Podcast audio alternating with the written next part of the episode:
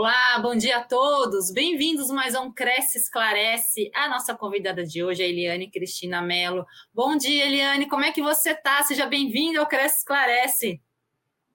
Bom dia, Cristiane. Graças a Deus, bem você. É uma satisfação, uma honra estar aqui na TV Cresce, né, participando aí desse Cresce Esclarece, né, que é pela primeira vez. E vamos lá, vamos Vamos ver aí as perguntas, né, que a gente poder contribuir para as pessoas aí que vai fazer o seu financiamento. Então, estou aqui à disposição. Obrigada, Eliane. Bom, o tema de hoje é um tema de super interesse dos corretores de imóveis. Aliás, eu peço a vocês que mandem perguntas, participem. O tema é financiamento imobiliário e a taxa de juros nos bancos. E eu vou começar com a seguinte pergunta: para a compra de imóvel novo ou usado, qual o critério para aprovação de crédito no financiamento habitacional? É, Existem as regrinhas de geral nos bancos que você precisa ter as condições básicas, é não ter restrição, né? A renda, a renda familiar bruta, ela tem que estar compatível com o imóvel que você está aí financiando, é, não pode ser mais que 30% da sua renda total. É, você, se tiver algum financiamento ativo, em alguns bancos hoje você não consegue mais ativar um outro financiamento, você só pode ter um financiamento ativo, né, dependendo da situação e principalmente as condições que favorecem o cliente se for uma casa verde amarelo ou se for um SBPE, né, que daí eles são critérios um pouquinho diferentes entre eles, né, que daí no caso verde amarelo você consegue ter um subsídio, então você tem condições de, de ter aí uma condição favorável, né, até melhor né, nessas condições, e no SBPE, porque já tem o primeiro imóvel ou não atende, a renda dele já é superior né, ao valor do teto mínimo do, do casa, no caso que seria Minha Casa Minha Vida hoje, né, com essa nova nomenclatura, né, que voltou a ser. Então você tem assim várias condições que você pode estar trabalhando, na, você pode estar adquirindo na tabela Price ou na tabela SAC, né? Então você tem várias situações que pode você conseguir seu financiamento, né? O critério melhor é você não ter restrição. Já começa ah. por aí né, que você não tenha restrição nenhuma, você não tenha financiamento para não haver um comprometimento de renda, que, que de repente a parcela para você seja necessária até os 30% permitido numa tabela SAC, ou 25% numa tabela Price, e aí você possa não conseguir o seu financiamento, porque você tem já um financiamento de um outro imóvel, ou um veículo, ou qualquer outra coisa, um comprometimento de renda. Isso daí já vai ser uma negativa e você conseguir o crédito. Tá. E quais os documentos são necessários para comprovação de renda para aquisição do imóvel financiado? Basicamente é, é a, a, o CPF, RG, um comprovante de rendimentos, um lerite, né, que você tenha aí seus últimos 12 meses de rendimento, é, que você esteja aí, é, se você for usar o FGTS, né, você vai estar aí com a sua carteira habilitada, você precisa da sua carteira de, de trabalho, ou então, se você for um, um, empresário, você vai precisar do seu imposto de renda também, né, para fazer a declaração né, de rendimentos. Então, você tem, no caso, é, os documentos básicos, CPF RG, um comprovante de endereço, comprovante de renda, é, o lerite, o imposto de renda. Então você vai fazer, aí vai fazer essa análise, a pré-análise de crédito, se você tem condições de fazer dentro daquela simulação previamente já, se vai atender você a sua necessidade aí no financiamento e na aprovação desse crédito para você. Então não pode ter esse comprometimento, comprometimento acima de 30%, basicamente com essa documentação básica que você vai oferecer aí para o correspondente fazer o financiamento para você ser aprovado. Eliane, deixa eu te perguntar uma coisa. Essa pergunta aqui não está no roteiro, mas é uma coisa que eu tenho em dúvida. Isso varia de banco para banco? Os critérios são todos iguais? Como é que funciona isso? Alguns critérios são em todos os bancos. Hoje, trabalhando com todos, dá para a gente ter um panorama melhor, sabendo que uh, a base principal delas é não ter restrição. Né? Tá. Esse é o primeiro ponto. Aí depois, claro, se você tem uma fidelização com o banco, em alguns casos, isso é importante para ele conseguir uma, uma taxa de, de, de financiamento até melhor. Então, tem bancos que oferecem uma condição para ele, porque ele já tem uma fidelização e ele já conhece esse cliente. Quando você vai para um banco que você não conhece, que você não tem essa fidelização, a taxa muitas das vezes ela vai ser a padrão, né? Hoje a taxa em média ela está assim pelos bancos, né? No caso um SBPE, por exemplo, né? Você vai estar tá em torno até de 8,99%, mas isso pode chegar até 11% independendo do, do banco, né? Dependendo da situação, aí onde o cliente for buscar esse crédito. Tá. E qual é o enquadramento para aprovação do crédito no financiamento habitacional? O enquadramento é você ter, é, no máximo, comprometimento de renda de, é, até 30%, né, dos, na tabela SAC, ou 25%, ou 25% da sua renda na tabela Price. Hoje, o usual para o, o, o, o é, como é que fala? Para você ter as condições básicas desse enquadramento, você não pode ter esse comprometimento de renda. Se você tiver alguma coisa aí que comprometa a sua renda, o enquadramento já para você, aquele permitido até 30% já vai não te atender. Né? Então, vai, você vai ficar é, com uma situação de financiamento menor da parcela que você necessita. Então, aí você pode estar condicionado a ter um, valor de crédito somente né, de um valor menor daquilo que você realmente tem interesse de estar fazendo financiamento e quer comprar aquele imóvel. Né? Eliane, chegou uma pergunta aqui do internauta, só um momentinho. Gisele Ribeiro. Bom dia, Gisele, obrigada pela sua participação. Ela quer saber qual é a sequência dos passos para o corretor de imóvel, desde a aprovação do crédito até a finalização do processo de compra. Ela quer saber a responsabilidade do corretor de imóveis no financiamento. O financiamento, por exemplo, o corretor em si, ele vai fazer todo aquele prospecto de negociação. Aí ele entendeu que o cliente precisa de um financiamento, ele vai ter que buscar um correspondente bancário da onde da qual ele tem mais é, interesse de estar tá fazendo, levando para esse correspondente que tem afinidade, que conhece o trabalho dele, e esse correspondente vai fazer todo o processo que de aprovação de crédito. Ele vai fazer uma simulação de crédito para o cliente, saber se aquelas condições de renda que ele está apresentando, toda a documentação, sem restrição, se a renda dele está compatível com o imóvel que ele tende a comprar, e aí ele vai fazer nessa, nessa prévia simulação. Fazendo a, prévia da simulação, deu tudo certo no simulador, falou, olha, essa parcela tá ok para você, essas condições de entrada tá bom para você, e aí parte para aprovação de crédito no banco, na instituição, que ele, por exemplo, principalmente se ele já tiver uma fidelização com um banco, e esse banco tem oferecendo a melhor taxa, porque os correspondentes em si, nem todos trabalham com todos os bancos. Sim. Então, daí ele vai ficar direcionado para um único banco. Diferentemente hoje que eu tenho essa condição de estar fazendo em todos os bancos, mas quando ele não tem essa opção, aí ele tem que procurar um outro para fazer um comparativo. O que mais vai atender ele, porque se às vezes depende o banco que ele está hoje, né, ele trabalha com um banco e essa instituição para ele oferece as condições melhores, é onde ele deve estar fazendo esse financiamento.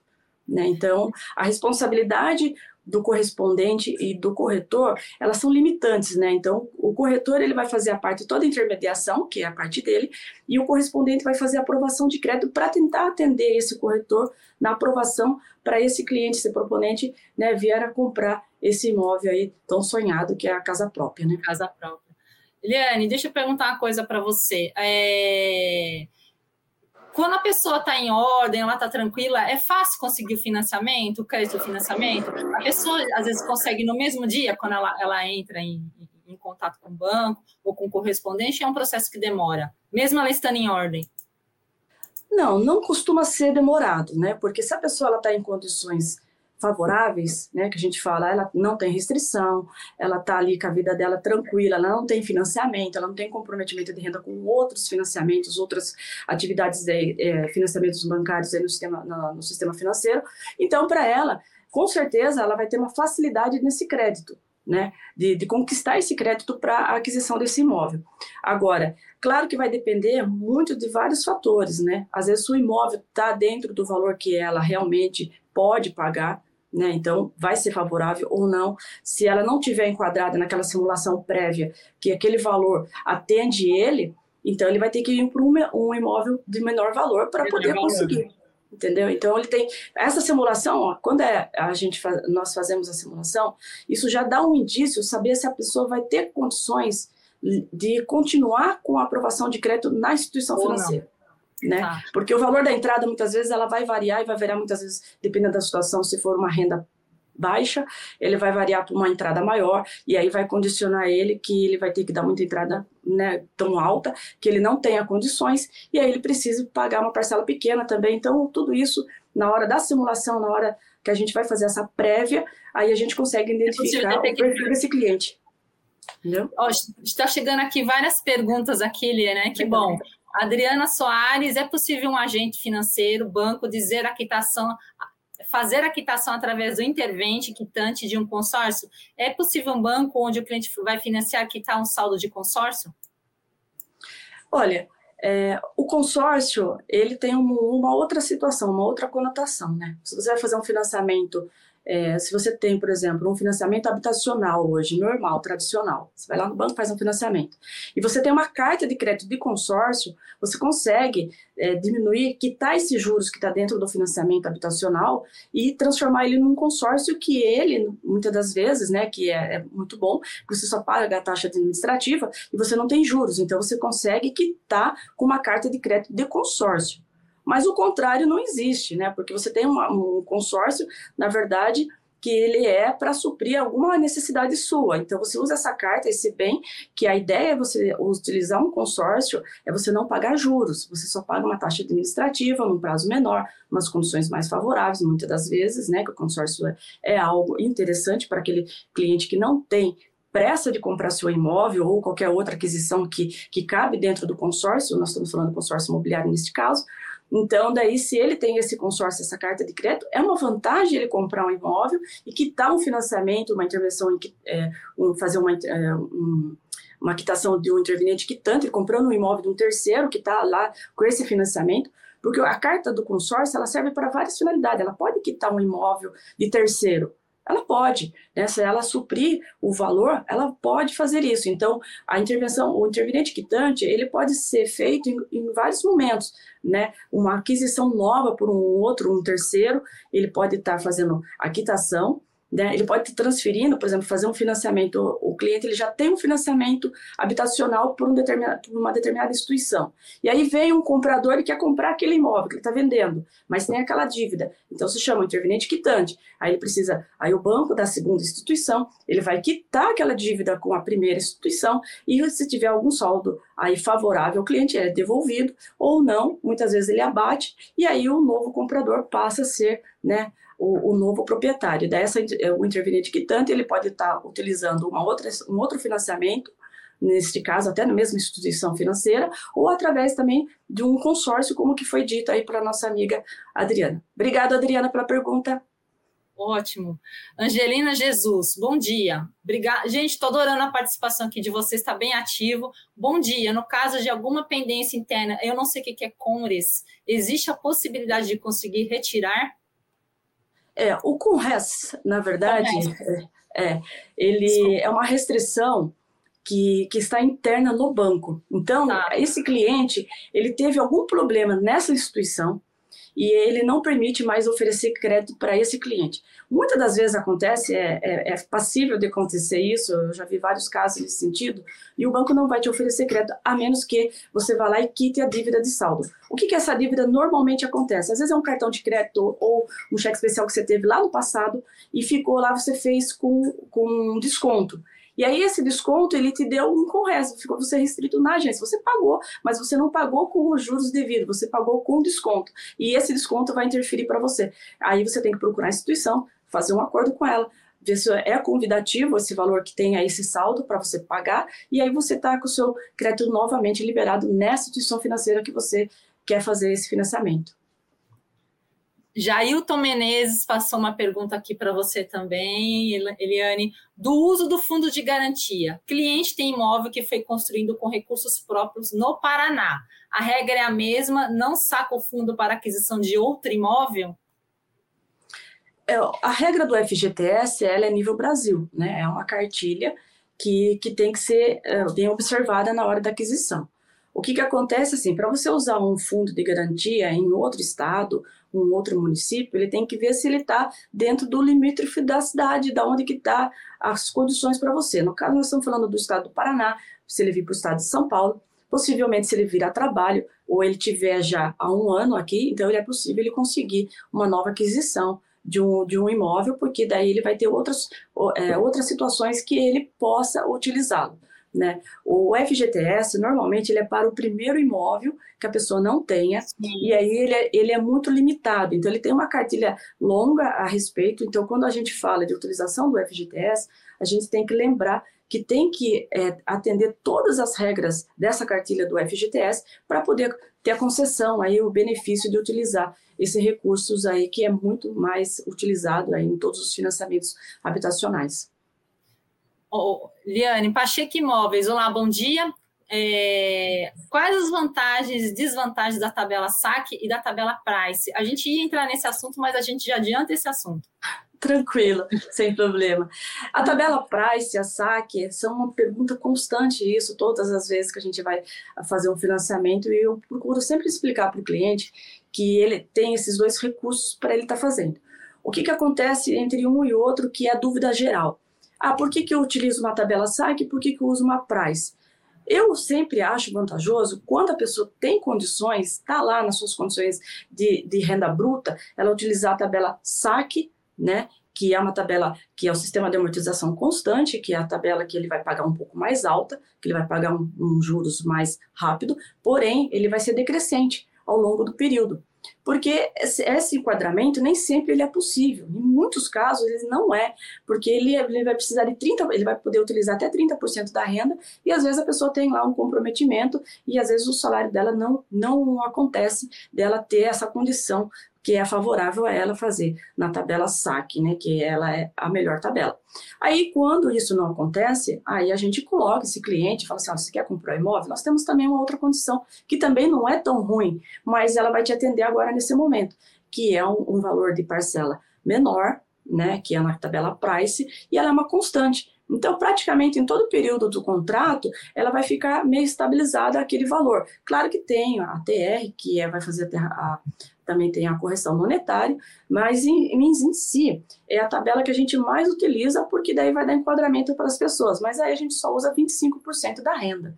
Então, assim, a diferença é mesmo o comprometimento de renda, se a pessoa tem condições de pagar uma parcela alta nesse momento, que ela vai ser decrescente e favorável ao longo do tempo, ou se ela não tem essa condição, enquadrar ela numa tabela price que ela vai estar tá conseguindo seu imóvel aí nesse momento que ela deseja. A Adriana Soares também fez uma pergunta para você, Eliane, hoje você está fazendo sucesso. Que tipo, é, tipo o cliente está vendendo um imóvel que está financiado por consórcio? O outro banco, que é o novo cliente, vai financiar quita o consórcio? Eu não entendi muito essa pergunta. É, o consórcio em si, ele está ele tá vinculado a uma carta de crédito que a pessoa adquiriu. E aí o crédito ele passou a ser do consórcio, né? Ele utilizou esse consórcio através de uma carta de crédito, né? Que ele tinha. Então ele foi lá. Então quem é o detentor hoje desse crédito é a empresa do consórcio, a companhia de consórcio que ele lá tem é, é, esse pagamento mensal. Porém, se uma pessoa for fazer um financiamento habitacional em outra instituição, ou até mesmo na mesma que tem esse consórcio, ela vai quitar essa dívida, porque não pode ficar duas dívidas no mesmo Sim. financiamento. Né? Então, ela vai estar tá quitando com a instituição, quem quer que seja, se é uma instituição bancária ou se é consórcio, vai estar tá quitando e esse novo comprador poderá fazer sim. Ele vai estar tá quitando a dívida que está lá, só que quem é o detentor, ele comprou através de uma carta de consórcio, é apenas uma outra modalidade. Né? Então ele pagou, né, praticamente ele comprou com uma taxa só de administração, sem juros, e aí ele resolveu vender esse imóvel, ele está pagando aí ao longo do tempo, nesse prazo que ele, que ele contratou, né, que ele fez esse consórcio, só que daí ele resolveu vender nesse momento, mesmo pagando essas parcelas, sem juros, muitas das vezes, né, que é sem juros, e aí ele vai vender, a pessoa vai fazer uma aquisição normal, é um interveniente quitante normal, entendeu? Por, por outra instituição, ou até mesma, no caso. Eliane, voltando aqui no nosso roteiro, eu acho que essa pergunta é muito interessante. É, para a instituição financeira aceitar um imóvel para financiamento, o que, o que, que, quais as características que ela tem que ter? Porque não é qualquer um que pode, qualquer imóvel que, que é aceito, né? Quais são as principais características para que esse imóvel seja aceito no financiamento? As condições básicas é que o imóvel ele esteja é, sem rachaduras, ele esteja apto né, nas condições básicas da pessoa ter uma moradia né, saudável. Né, o imóvel ele, tem, tem, ele não pode ter aparentemente, né, pelo menos é, visivelmente, é, algum problema de rachadura, de infiltração, algum dano no imóvel, porque isso não vai ser passível de financiamento. Então, o imóvel ele tem que estar, além da sua estrutura em si, com, porque são feitas vistorias, né? Quando toda, todo imóvel financiado, vai um engenheiro do banco fazer uma vistoria, verificar se esse imóvel vai estar em condições reais de financiamento como garantia, porque o banco ele está dando um valor, mas ele está garantindo né, aquele imóvel, porque ele vai também ter uma outras Sim. despesas, né, que ele vai ser danos físicos ao imóvel, que depois se tiver alguma recorrência, ele vai ter que acionar. Então, o banco não quer ter essa preocupação e nem deve.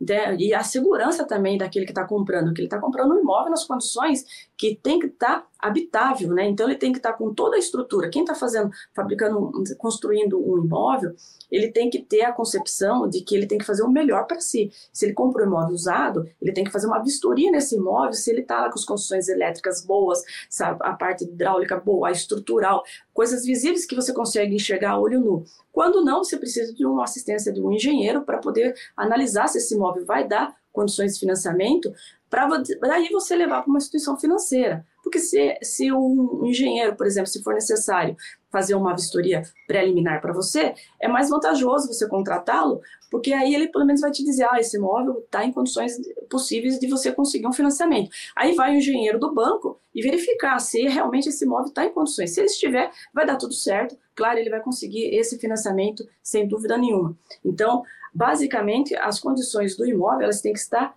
as melhores possíveis de, de, de estar é, possíveis de habitação naquele momento após a contratação do financiamento.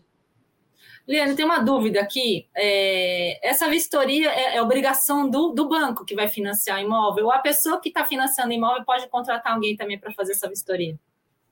Não, a vistoria ela é obrigatória, né? Ela, os bancos fazem essa, essa vistoria né, dentro dos seus pré-requisitos para ele conceder esse financiamento, porque o banco tem que entender que uma, uma pessoa responsável da qual ele tem lá parceria, né, com um engenheiro, uma, uma, uma empresa, né, uma prestadora de serviço, e, e, a, e, averiguar se realmente aquele imóvel ele está realmente em condições e atende aquele valor, né, para ele dar como garantia, para ele aceitar, na verdade ele vai aceitar como garantia o valor do, do empréstimo, que é um empréstimo, né, um financiamento habitacional é um empréstimo financeiro para aquisição daquele imóvel.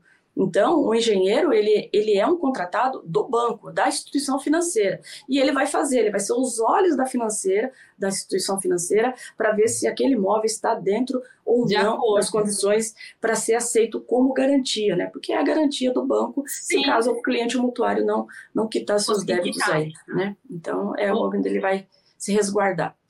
Com certeza. Eliane, chegou mais uma pergunta aqui do Angelino Jesus. A gente ia falar sobre isso, mas a gente adianta aqui também com a pergunta. Caso a taxa de juros IPCA e GPM é, não, este, não estejam de acordo com a regra do Banco Central, existe a possibilidade de fazer uma revisão de contrato para diminuir a taxa de juros? Excelente pergunta, Angelino. É, eu, eu particularmente, eu não gosto muito do índice do IPCA no, nos contratos aí que eu fiz financiamento, né, que eu venho fazendo.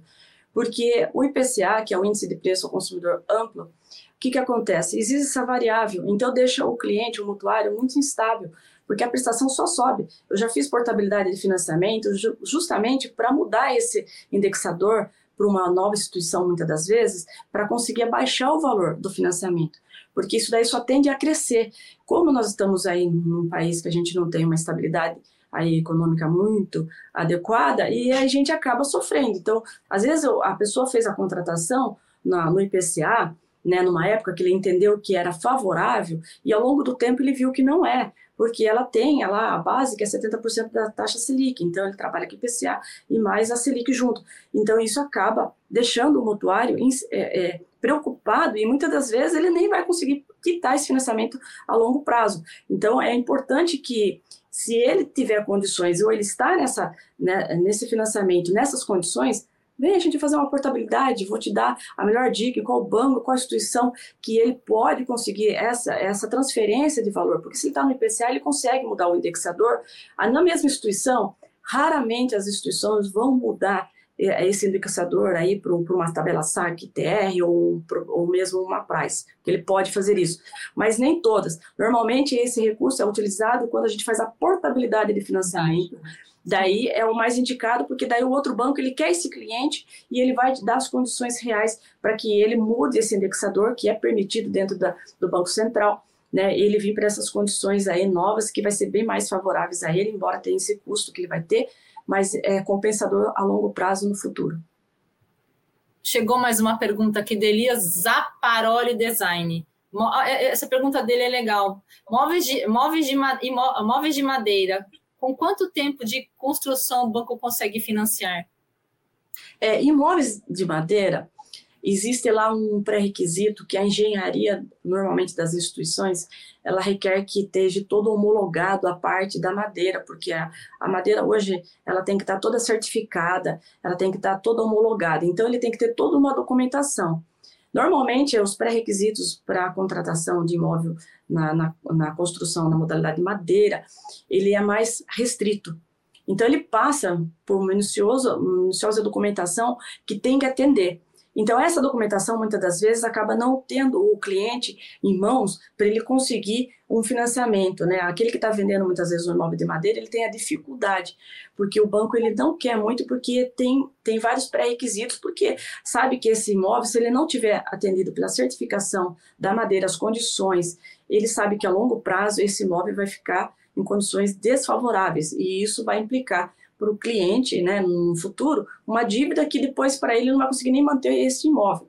Então, a questão de imóvel de madeira, ela tem uma situação mais complexa, mais, mais detalhada para quando vai fazer um financiamento habitacional. Os bancos em si, eles olham com mais critério esse tipo de imóvel, se ele tem mesmo a certificação, se ele tem toda a documentação, porque senão ele não vai conseguir esse financiamento, já tem uma dificuldade nesse sentido. É passível sim, é possível sim de, de conseguir, mas existem os critérios aí, uma documentação bastante extensa para conseguir um financiamento para esse tipo de imóvel. É, Eliane, chegou mais uma pergunta aqui da Marilda Pisato. É vantagem adquirir um imóvel utilizando recursos da Caixa quando o cliente receber os recursos para quitação no prazo de 12 meses? Como será cobrado esse juro? Nesse caso, qual a modalidade é melhor? Vamos lá, que várias perguntas ao mesmo tempo. É. Vamos lá.